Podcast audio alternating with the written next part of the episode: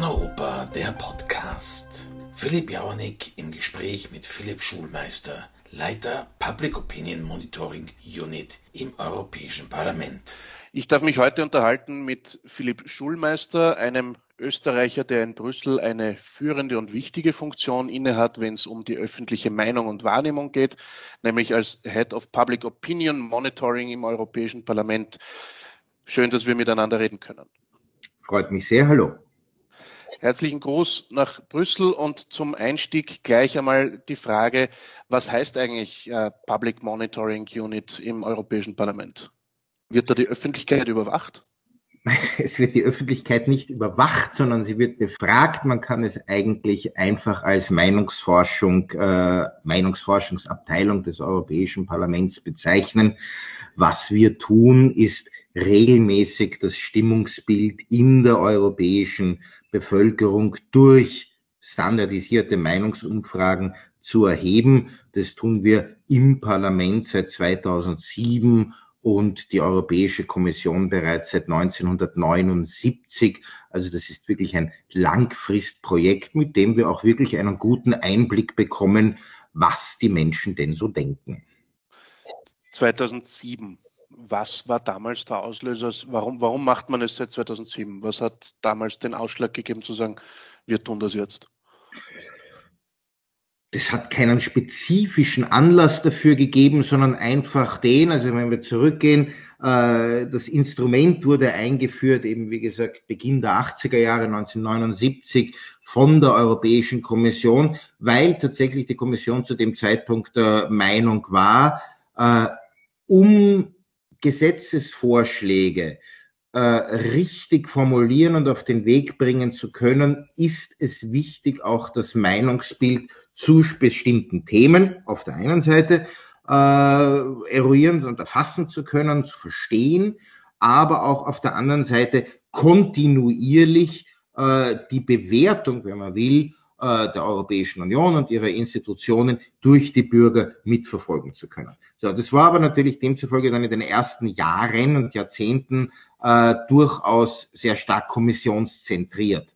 Ähm, das Parlament hat frühzeitig erkannt, äh, dass hier nachdem das Europaparlament sich ja durchaus als die Vertretung der Bürger, einzig direkt gewählte äh, europäische Institution, versteht, war natürlich diese Möglichkeit, mit den Bürgern in Kontakt zu treten, wenn man will, durch das Umfrageinstrument, sehr, sehr wichtig. Und wir hatten immer mehr und mehr Fragen, die einen spezifischen Parlamentshintergrund haben. Also nicht nur, kennen Sie das Europäische Parlament, sondern auch, welche Themen, würden die Bürger sagen, sind von besonderer Wichtigkeit für das Europäische Parlament? Womit soll sich das Parlament konkret selbst beschäftigen, befassen?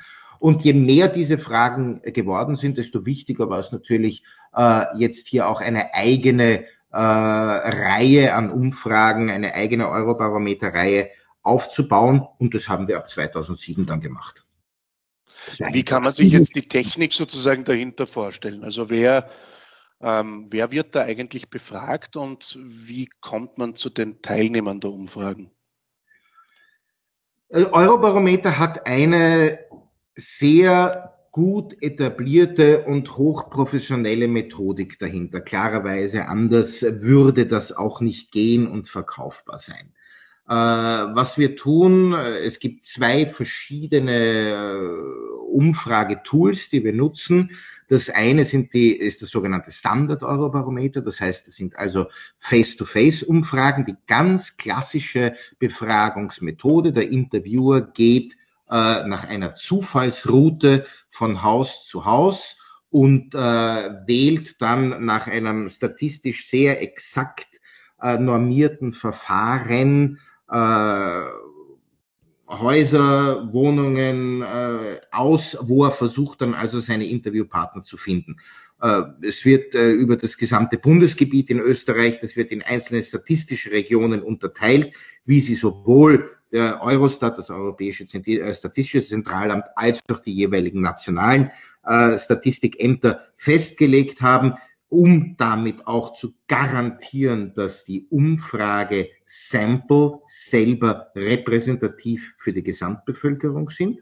Das heißt, wir haben eine Mindestzahl an Befragten, die wir pro Land haben müssen. Das sind in Österreich zum Beispiel 1000, zwischen 1000 und 1200 in etwa werden das pro Umfrage sein. Und dann ebenfalls statistisch verteilt, repräsentativ verteilt über das gesamte Bundesgebiet. Und innerhalb dieser statistischen Kleineinheiten, NATS 21 Einheiten, äh, gehen dann äh, die Interviewer eben von Haus zu Haus und suchen ihre Interviewpartner zusammen.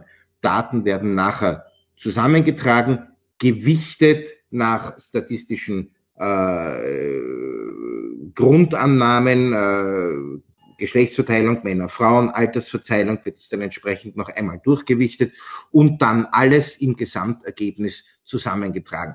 Das macht jetzt natürlich nicht das Europäische Parlament oder die Kommission selber, sondern das ist über einen Rahmenvertrag mit einer eingeführt, mit einem eingeführten Umfrageinstitut äh, gekoppelt. Die müssen halt die Fähigkeit haben, solche Umfragen in allen 27 EU-Staaten durchführen zu können. Es gibt noch ein zweites Instrument, das sind die online- oder telefonischen Umfragen. Das nennt sich bei uns Eurobarometer Flash im Prinzip selbes äh, System, rein zufallsbasiert, statistisch gewichtet und fertig. Was heißt rein zufallsbasiert? Wird da, also hat das Parlament dann äh, Zugriff auf irgendwelche Telefonverzeichnisse in den Mitgliedstaaten und kann dann einfach die Leute durchtelefonieren, nachdem man gewürfelt hat, wer angerufen hat? Nein, ganz so, ganz so ist es nicht. Äh, weder Parlament noch Kommission sind in die Durchführung der Umfragen selber, in die rein praktische Durchführung, sogenannte Fieldwork, äh, einbezogen. Das wird alles von dem Vertragspartner, im derzeitigen Fall zum Beispiel ist es Kantar, kann aber auch eines von den anderen großen äh, Unternehmen sein, Ipsos zum Beispiel, GfK, gibt also verschiedenste, die hier äh, das leisten können und die führen diese Umfragen telefonisch, online oder äh, mit Face-to-Face-Befragungen selber durch. Das heißt, die Public Monitoring Unit überlegt sich Fragenkataloge und gibt die dann in die Institute weiter. Genau.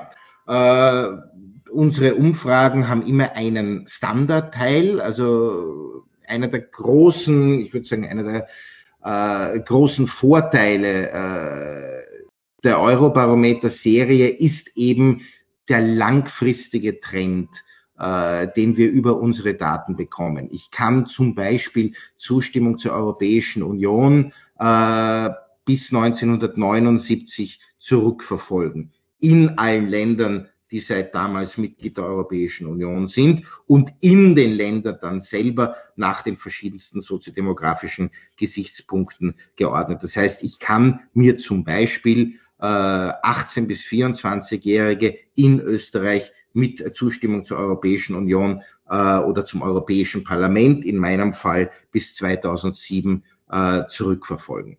Das ist einer, das ist einer der großen Vorteile. Das heißt, wir haben die Standardfragen, äh, die wir immer stellen. Imagebild der Europäischen Union, Bild des Europäischen Parlaments, Rolle des Europäischen Parlaments.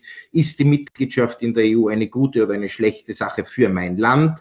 Warum glaube ich, habe ich, äh, hat mein Land von der Mitgliedschaft in der Europäischen Union profitiert? Das wären also die Standard-Trendfragen. Und dann gibt es noch jeweils einen zweiten Satz, der aktuell angepasst ist an das, was gerade passiert. Also wir haben uns zum Beispiel natürlich im letzten Jahr 2020 und 2021 sehr stark auf die Corona-Pandemie konzentriert und versucht hier ein bisschen mehr Einblick zu bekommen, äh, wie sehen die Menschen, wie bewerten die Menschen das Handeln der Europäischen Union, äh, wie bewerten sie, wie sehen sie ihre eigene persönliche finanzielle Lage im Laufe dieses letzten Jahres. Das wären also quasi die aktuellen Fragen, die wir dann noch dazu stellen. Das sind die zwei Körbe, mit denen wir arbeiten.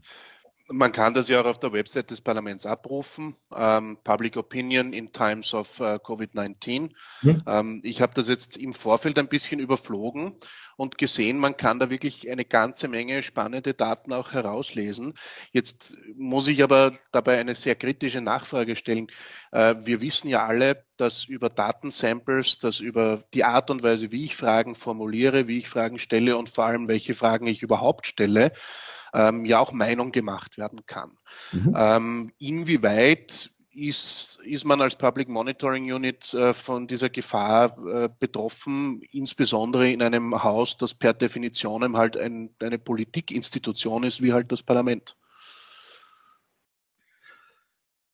Naja, es ist schon eine nicht unbeträchtliche Herausforderung. Ähm, das Erste, es stimmt absolut, so wie ich eine Frage, die Art, wie eine Frage formuliert wird, kann direkte, unmittelbare Auswirkungen darauf haben, wie sie beantwortet wird. Äh, zum Beispiel, ähm,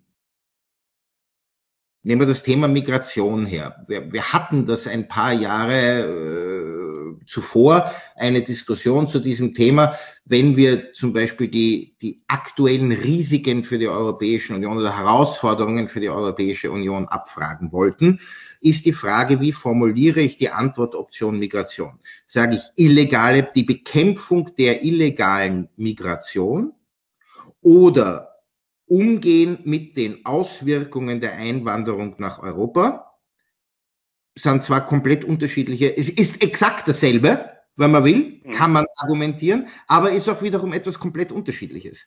Nämlich allein von der Tonalität, die ich transportiere durch die Verwendung des Wortes Illegal Migration, illegale Einwanderung oder illegale Migration oder nennen wir es Immigration, Migration, sind auch zwei verschiedene Sachen. Also ja, das ist einmal, äh, das ist einmal der erste Punkt, wo man durchaus sehr stark aufpassen muss. Da hilft ich meine, wir besprechen mit unserem Partner, mit dem Umfrageinstitut, die Themen, die wir gerne abfragen möchten, abgesehen jetzt von den Standardfragen, wie vorhin erwähnt. Und da kommt dann natürlich die gesamte professionelle Kompetenz auch des Vertragspartners, äh, des Umfrageinstituts dazu, die das mit uns diskutieren und sagen, das könnt ihr so nicht machen, weil das ist eine eindeutig biased question. Das wird dir nicht die richtigen Antworten geben. Das ist aber jetzt mehr die technische oder die, die, die, die, die, die Formulierung der Fragen. Wenn es zum Inhalt. Zumal, wenn ich da kurz einwerfen ja. darf, wir ja auch von unterschiedlichen äh, Sprachen sprechen, oh, ja. nicht, wo, wo noch äh, Übersetzungsnuancen nämlich an dazukommen. Also äh, die Qualitätssicherung hier ist, interessiert mich wirklich sehr. Die Qualitätssicherung ist eine ganz große Frage. Ich werde jetzt ein bisschen aus dem Nähkästchen plaudern. Ähm, eine Frage, die wir 2020, 2021 gestellt haben, im Zusammenhang mit der Corona-Pandemie, ist natürlich ganz klar, soll die Europäische Union mehr Kompetenzen haben, um in einer Krise wie dieser besser agieren zu können. So. Ähm, aufgehängt hat sich's, wie wir jetzt rausgefunden haben, am Wort Kompetenzen. Im Deutschen würde man vor allem die Pluralbildung Kompetenzen eher oder relativ eindeutig in Richtung ähm, no, Zuständigkeit. Zuständigkeiten, danke, in Richtung Zuständigkeiten verstehen. Ja? Soll die Europäische Union mehr Befugnisse oder Zuständigkeiten haben? Im Englischen should the European Union have more competences to deal with crisis as this, wird schon ein bisschen wackelig. Und wo es wirklich dann nicht funktioniert hat, und da mussten wir es dann durchaus ändern, ist zum Beispiel im Schwedischen und Finnischen. Da kannst du nämlich, da kann man nämlich Kompetenzen tatsächlich mit zwei Worten übersetzen, wo das eine Wort Skills, also Fähigkeiten, bin ich fähig, das zu machen oder seid ihr in der Kommission eigentlich imstande, das ordentlich auf die Reihe zu bringen? Oder habt ihr die Befugnisse, die Zuständigkeit, das zu machen? Und die verwendete, die von, von, von vom Institut vorgeschlagene Version ging tatsächlich in die Richtung Fähigkeiten, Personal Skills. Also da muss man tatsächlich sehr, sehr erstens einmal genau schauen äh, und auch bevor es dann äh, in die, in, in, in die, ins Fieldwork geht, dann also auch die versuchen sämtliche sämtliche nationalen äh, Fragebögen noch einmal entsprechend zu checken. Aber die, die Qualitätssicherung mit dem Umfrageinstitut ist natürlich key. Aber das sind jetzt einmal, das sind vielleicht mehr die technischen Sachen, die ganz wichtig sind und einen massiven Einfluss haben können. Die politische Frage, was frage ich eigentlich, ähm, ist eine andere. Die Lösung, die wir gefunden haben, ist eine weitestgehende Entkoppelung vom politischen Betrieb.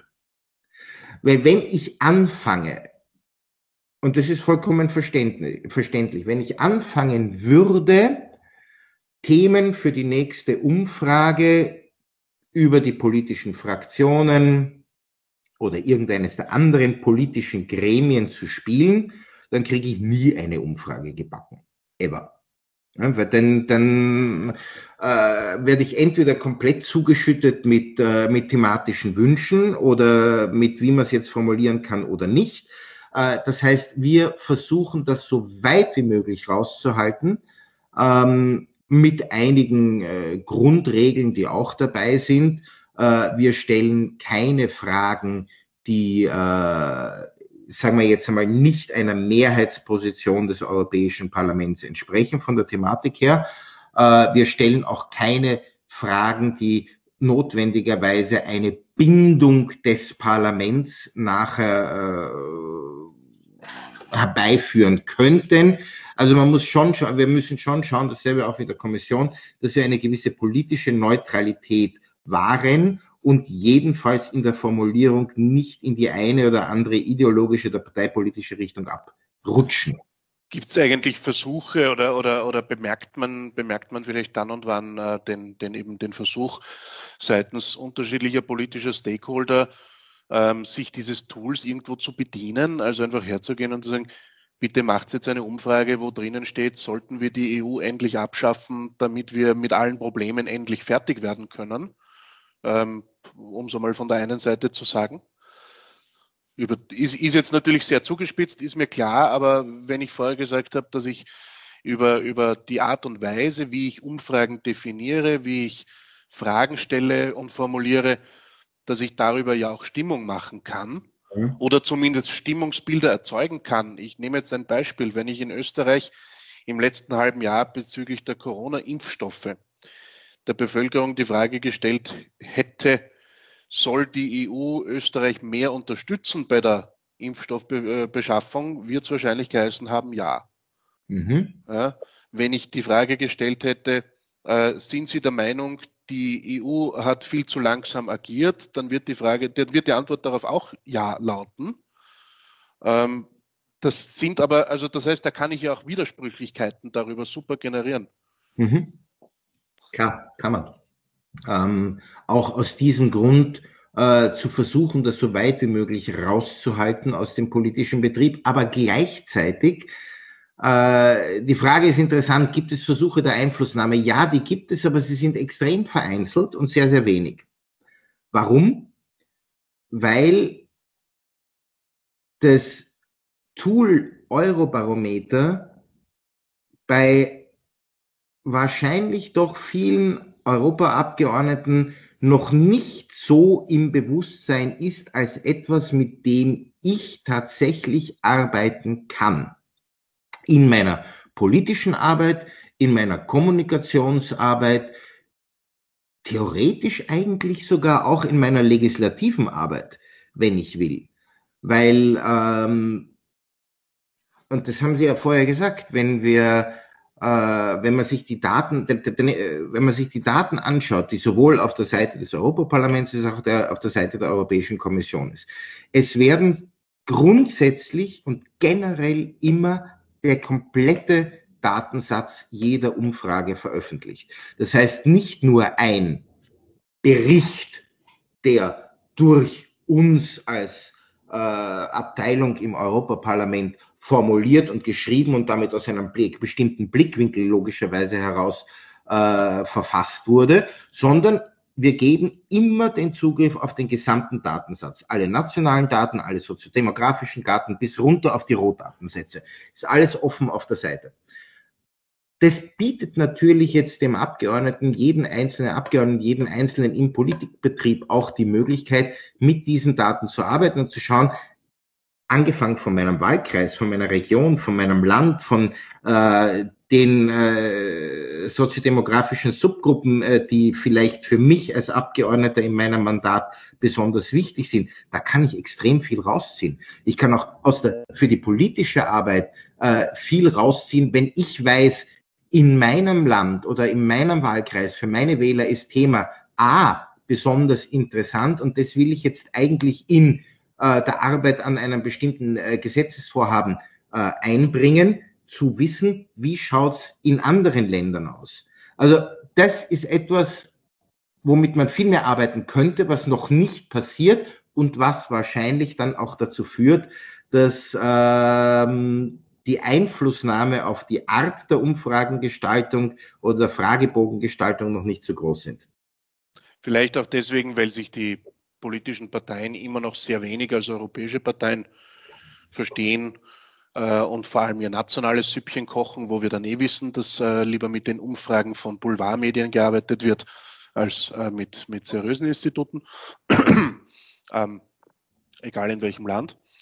Aber jetzt umgekehrt gefragt, das, das, was ich jetzt gerade gehört habe, lässt mir irgendwie auch die, die Vermutung aufkeimen, dass sozusagen auch die, die politischen Fraktionen im Parlament eigentlich weniger auf die Daten nachher Zugriff nehmen, weniger mit den Daten und den Ergebnissen arbeiten, als man sich das vielleicht wünschen würde, gerade wenn es darum geht, äh, diese Daten eigentlich zur Verbesserung der, der Policy ähm, zu verwenden und zu erheben. Ja, ja, ähm, das äh, geht dann natürlich jetzt über auch zur, zur nächsten Frage. Selbstverständnis und Rolle der politischen Fraktionen im Europaparlament als politischer Akteur sui generis per se. Mhm. Ist eine politische Fraktion ein administratives Backoffice, das äh, quasi Sitzungssäle organisiert und schaut, gemeinsame Abstimmungslisten zu produzieren? Ähm, oder gehen wir weiter hin zur Formulierung einer gemeinsamen politischen Position? Und wenn ja, welche Informationen nehmen wir dann noch dazu und von wem kommt diese Information?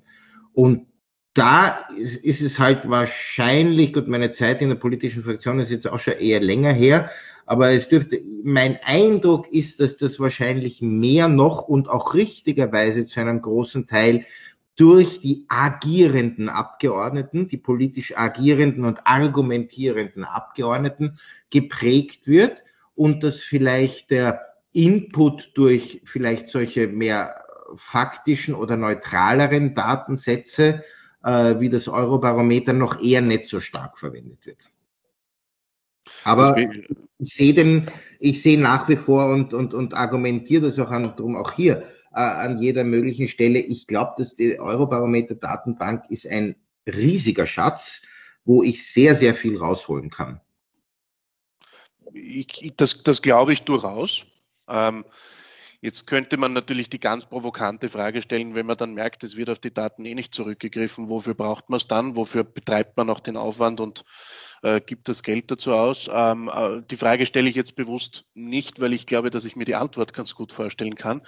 Ähm, ich möchte sie eher im Kontext mit etwas anderem noch stellen. Jetzt haben wir anfänglich eben gehört, na ja, die Kommission hat damals Ende der 1970er Jahre begonnen, selbstständig eben Public Monitoring zu betreiben. Das Parlament ist dann später nachgekommen mit der Idee, dadurch eben äh, Good Governance, äh, die Gesetzesqualität sozusagen zu verbessern. Ähm, Frage in dem Zusammenhang zum einen, lässt sich das in irgendeiner Art und Weise objektiv feststellen, ob das auch funktioniert hat? Nein, also das glaube ich objektiv feststellen in, de, in dem Sinn, dass man jetzt hier Key, äh, Key Performance Indicators äh, definiert, äh, ob jetzt gewisse Eurobarometer-Fragen über die letzte Zeit einen direkten Einfluss auf die Gesetzgebung gehabt haben. Das glaube ich nein. Äh, was wir allerdings durchaus sehen, ich meine, es gibt ja drei Hauptklientelgruppen für die Eurobarometer-Daten. Das eine wären äh, so, das eine wären jetzt mal Medienöffentlichkeit. Das äh, funktioniert im Prinzip sehr gut. Also das öffentliche Interesse, auch das Medieninteresse an Eurobarometer-Umfragen, am Stimmungsbild ist immer sehr, sehr hoch. Äh, bei Europaparlamentsumfragen interessanterweise ein bisschen besser als bei den Kommissionsumfragen. Äh, wahrscheinlich, weil wir doch ein bisschen pointierter formuliert sind manchmal. Ähm, das zweite wäre selbstverständlich der politische Betrieb, dass wir also mit den Abgeordneten versuchen, mit und für die Abgeordneten versuchen, die Daten entsprechend aufzubereiten. Und das dritte ist, und das ist nicht unwesentlich, und hier sind wir auch durchaus sehr erfolgreich, ist für die Kommunikationsarbeit des Europäischen Parlaments als Institution selbst. Wir haben die Eurobarometer-Daten bei, den, äh, bei der letzten Europaparlamentswahl im Jahr 2019 intensivst genutzt, um eine äh, effiziente Segmentationsstrategie für die Wahlkampagne zu erarbeiten. Das hat durchaus sehr, sehr gut, sowohl was Themen als auch äh, demografische Schichtung betrifft, sehr gut funktioniert und seitdem auch sehr viel intensiver unser äh, unser Ansatz, das auch den Abgeordneten näher zu bringen und zu sagen, okay, ihr könnt mit den Daten wirklich operativ arbeiten. Jetzt würde man wahrscheinlich auf die Frage zum Meinungsbild zur EU-Legislation eher die Antwort bekommen, na ja, das ist überregulierende Brüssel. Also müsste die Antwort eigentlich sein, wir bekommen da das Ergebnis, wir sollen weniger Verordnungen und Gesetze machen.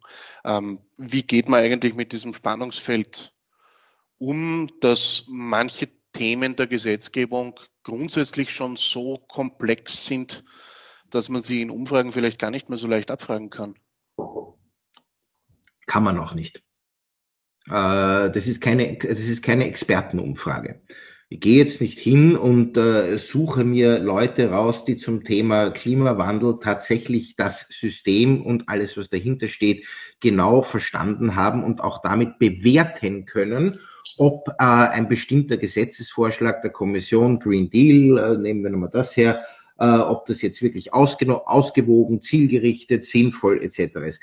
Das ist nicht der Sinn einer öffentlichen Meinungsumfrage, sondern da geht es eher darum, große Themen einerseits in der Abwägung, zum Beispiel, wenn ich jetzt sage, in der letzten Umfrage, was sind die Hauptprioritäten für die Europäische Union, großen Herausforderungen oder die Hauptprioritäten für das Europäische Parlament? Äh, öffentliche Gesundheit, äh, Public Health in diesem äh, oder äh, Stärkung der Wirtschaft, Schaffung von Arbeitsplätzen, Bekämpfung von Armut und sozialer Ausgrenzung, Klimawandel, Migration, die großen Themenblöcke. Was verändert sich da? Das ist für uns extrem spannend auch zu sehen und wertvoll. Nicht nur, wie sich über die Zeit verändert oder eben nicht verändert, sondern auch zwischen den einzelnen Mitgliedstaaten.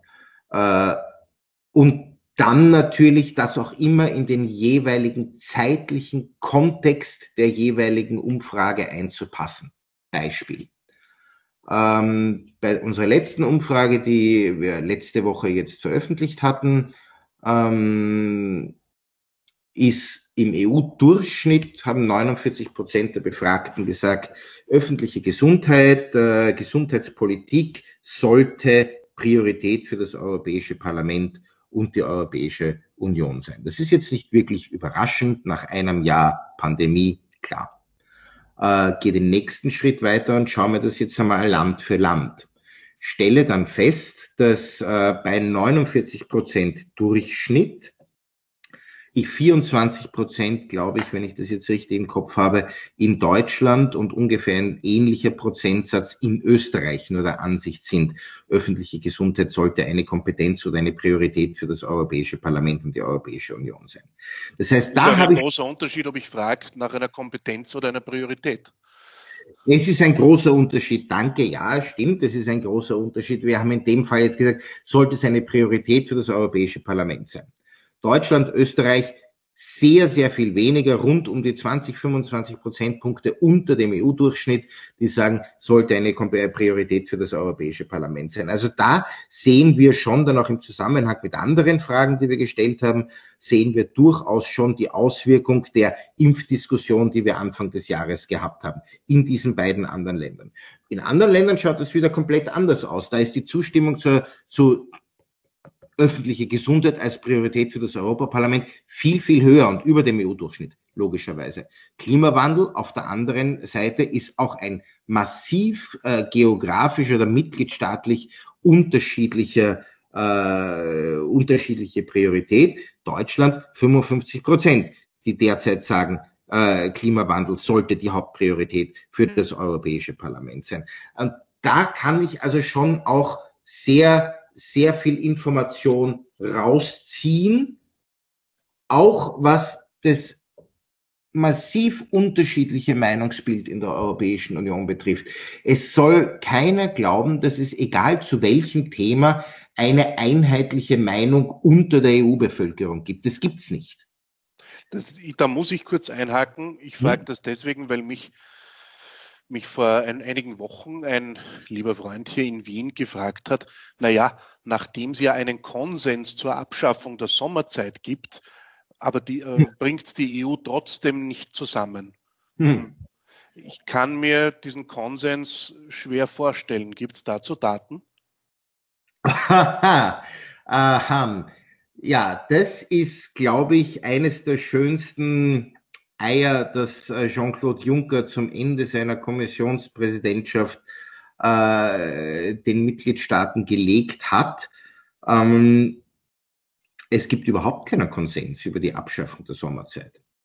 Äh, ich muss sogar sagen, das ist äh, für mich einer der äh, schlimmsten, also mir bewussten Missbräuche, wenn man will, von eingeholter öffentlicher Meinung gewesen zu dem Thema. Die Kommission hat eine öffentliche Konsultation durchgeführt. Es war keine Eurobarometer-Umfrage. Sie haben bewusst keine Eurobarometer-Umfrage gemacht, sondern sie haben eine öffentliche Konsultation gemacht, wo die Leute auf die Website der Kommission gehen konnten und sich zum Thema, soll die Sommerzeit abgeschafft werden oder die EU-weite Regelung der Sommer-Winterzeit abgeschafft werden, ja oder nein, sie da veröffentlicht.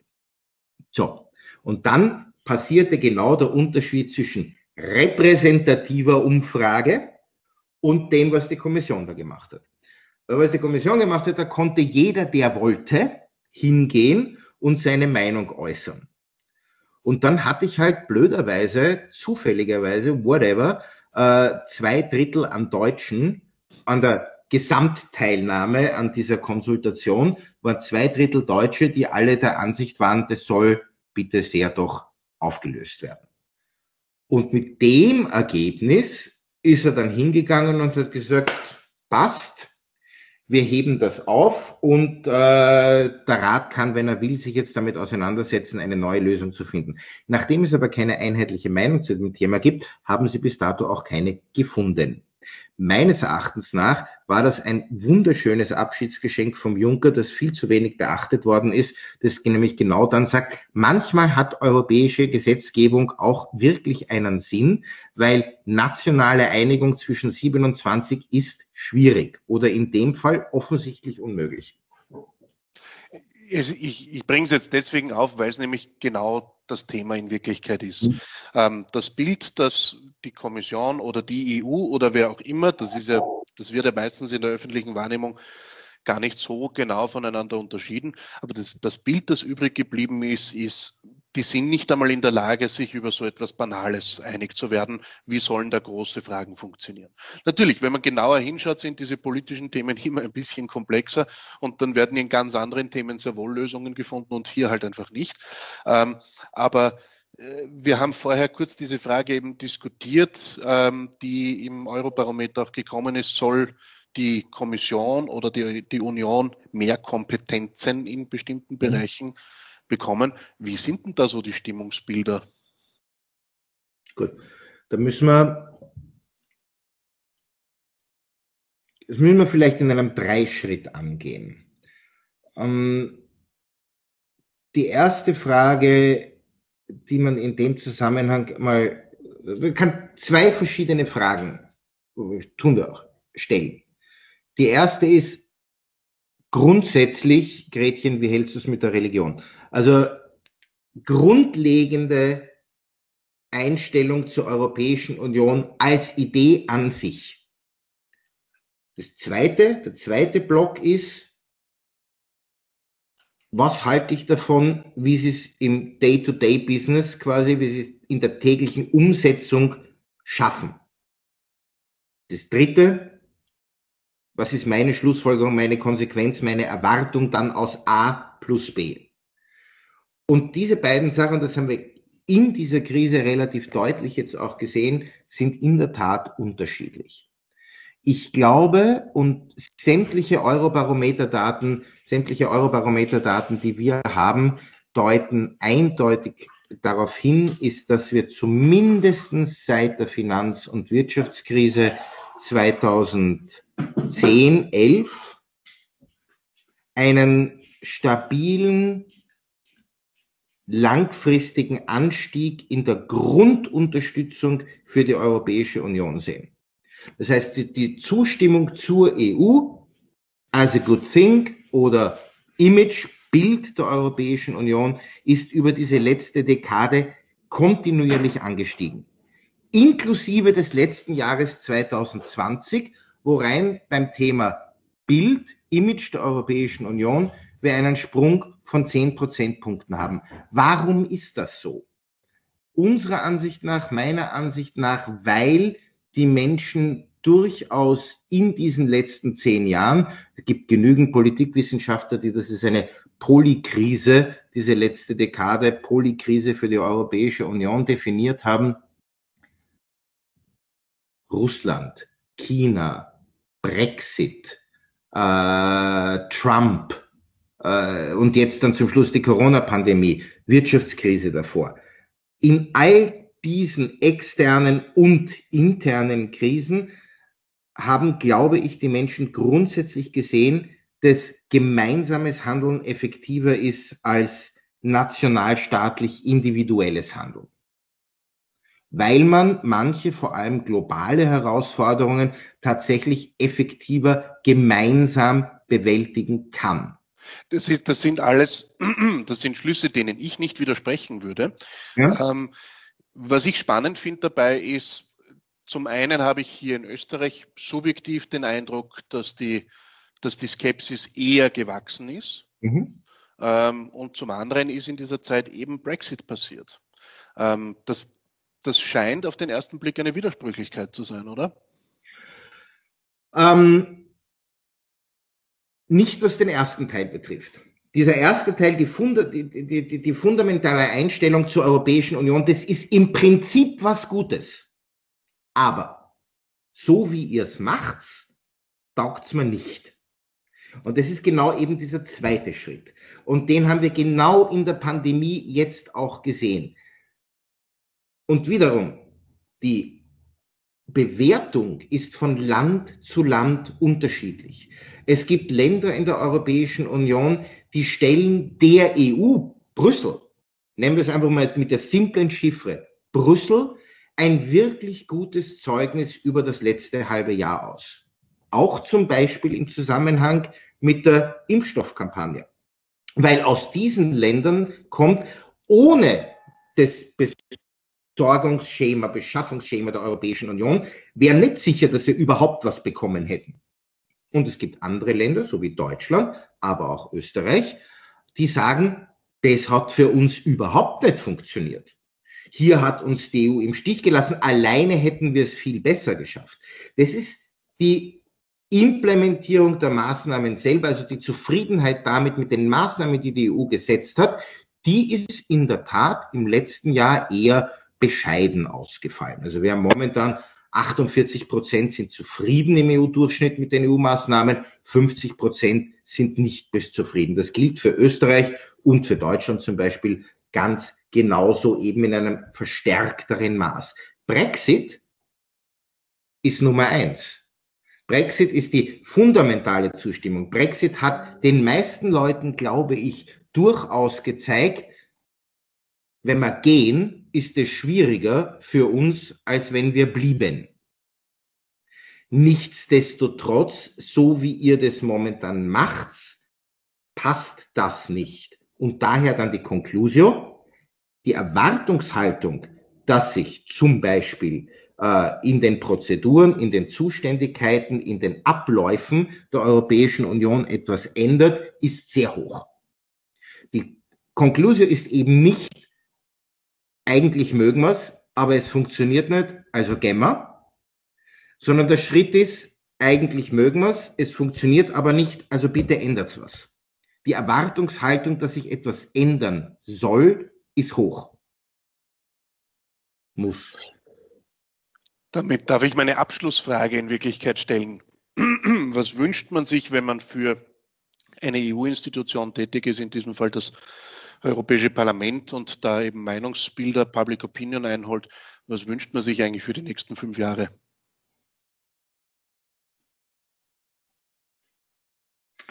Wie viel Zeit habe ich zur Beantwortung dieser Frage? Das müssen wir jetzt kurz machen, genauso wie bei den Umfragen. Das, das könnte eine durchaus lange Liste sein. Ähm, was ich mir konkret wünsche, ist, dass mehr Leute einen Prozess durchmachen, den ich selber in den letzten drei Jahren durchgemacht habe, vier Jahren, seitdem ich den Job habe. Nämlich zu sehen, als, als, ich, äh, als ich in diesen Job reingekommen bin, äh, kannte ich Eurobarometer-Umfragen als einen riesengroßen Stapel an Papier, den ich mir definitiv nie angeschaut habe.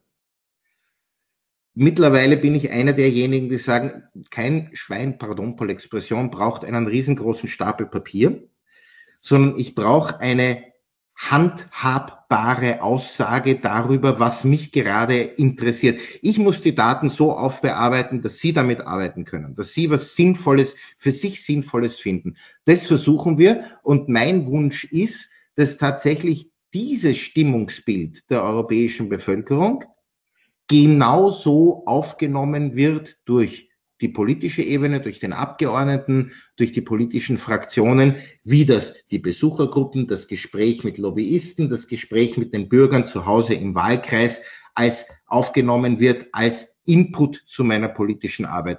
Wir tragen hier etwas sehr Ähnliches bei und ich glaube mit einem durchaus großen Wert. Wir müssen ein bisschen besser noch werden, aber das wäre mein Wunsch, ja. Dann sage ich an dieser Stelle vielen, vielen herzlichen Dank für die interessanten Einblicke. Ähm, wünsche viel Erfolg beim weiteren Meinungsumfragen einholen. Vielleicht noch zum Abschluss die kurze Frage. Gibt es äh, die Möglichkeit, sich als ähm, Otto Normalbürger bei der Public ähm, Opinion Monitoring Unit zu melden, Kontakt aufzunehmen oder ähm, ist das mehr in-house gedacht? Habt ihr einen Newsletter, der vielleicht für den einen oder anderen spannend sein könnte? Melden kann sich jeder, tun sogar auch Leute, in der Tat. Also es, es ist zwar relativ häufig sind es Doktoranden oder sonstige wissenschaftliche Arbeiten, Schreibende, äh, die äh, Datenmaterial haben wollen. Aber wenn Sie mich morgen anrufen und was haben wollen oder mir ein E-Mail schreiben und etwas haben wollen, ist das absolut überhaupt kein Problem. Äh, wir sind glücklich darüber, weil wirklich, wir machen das gern, äh, was wir tun können, an Daten rauszuschießen. Äh, ganz großes Projekt ist mittlerweile, äh, und das hoffen wir bis zum Ende des Jahres fertig zu haben, einmal die gesamte Datensammlung 1979 bis heute. Das sind vier Milliarden Datenpunkte, glaube ich, die wir in etwa haben in der Datenbank, öffentlich zu machen und öffentlich einsehbar für jeden. Also das wird äh, komplett online gestellt. Äh, das wird die nächste ganz große Aufgabe. Aber im Prinzip, es ist alles, es ist alles auf der Website. Es kann uns jeder schreiben und äh, wir beantworten alles, was kommt. Dann sage ich an der Stelle vielen herzlichen Dank auch für das Angebot an mich und meine Zuhörer und alles Gute nach Brüssel. Danke herzlich, danke für das Gespräch. Das war Paneuropa, der Podcast. Philipp Jauernick im Gespräch mit Philipp Schulmeister, Leiter Public Opinion Monitoring Unit im Europäischen Parlament. Eine Produktion der Studios Torsondor Brüssel. Redaktionelle Leitung Philipp Jauernick. Technische Direktion Dieter Grohmann.